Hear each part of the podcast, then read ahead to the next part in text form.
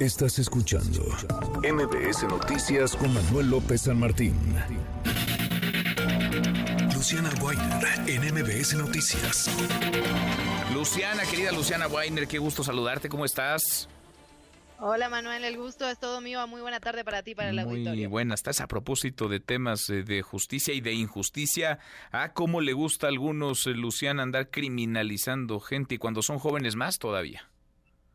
La verdad es que este caso no puedo creer que no sea ya un escándalo nacional. Es un caso de la Universidad de Guanajuato que tuvo una toma de rectoría, una toma de instalaciones por parte de estudiantes que estaban pidiendo pues democratización de las decisiones, estaban pidiendo mayor transparencia por parte de la universidad, poder involucrarse en los procesos de su propia universidad. Esto pasó el año pasado, septiembre, octubre, ellos entregan la rectoría, fueron 22 días de toma, se firma un pliego petitorio y ahora Ahora, la semana pasada le llegan denuncias fiscales, denuncias legales por parte de la Fiscalía del Estado, donde se acusa a siete de estos estudiantes, no son todos, digamos, como tú sabes, una movilización con más de, de 100 estudiantes que, que, estaban movilizando, que se estaban quejando, les llega a solo siete estudiantes una denuncia por parte de la Fiscalía del Estado donde los acusan de daño al patrimonio histórico, esto es un delito de alto impacto, un delito que contempla de 5 a 7 años de cárcel. Imagínate para estos jóvenes y para sus familias, ¿no? Me contaba una de las chicas, hablamos con cuatro de estos siete estudiantes, cómo le llegó la denuncia a, la madre de ella, ¿no? Y, el policía le decía, ay, chava, ya te van a meter a la cárcel. De ese nivel, pues la criminalización, la locura, estudiantes por manifestarse, Manuel. Vamos a escuchar, Luciana, tu trabajo, qué cosa, y seguimos platicando. Frida, Desiree, Girel, Valeria, Armando, Rodrigo e Ignacio. Ese es el nombre de los siete estudiantes de la Universidad de Guanajuato que fueron acusados por la Fiscalía del Estado bajo el delito de daños a edificios públicos y bienes con valor artístico e histórico, después de una toma de rectoría de 22 días que se realizó entre septiembre y octubre de 2023 y en el que participaron un grupo mucho más amplio de jóvenes fue la primera que me llegó la notificación a mi domicilio familiar. Le llega a mi mamá, llega un auto del Poder Judicial y pues la primera interacción que tengo con uno de ellos antes de entregarme la notificación fue, ay chava, te van a meter a la cárcel.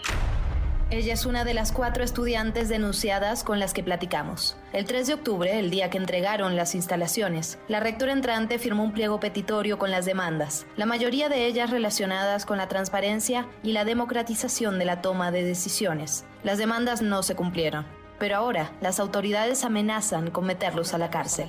Claudia Susana Gómez firmó un pliego petitorio en donde específicamente se decía que no iba a haber represalias ni económicas, políticas, legales, académicas en contra de los estudiantes que participamos en esa movilización, ¿no? Y no me hace sentido que en un movimiento de más de 100 personas y de tantas divisiones quieran agarrarnos como un castigo ejemplar a siete estudiantes, ¿no?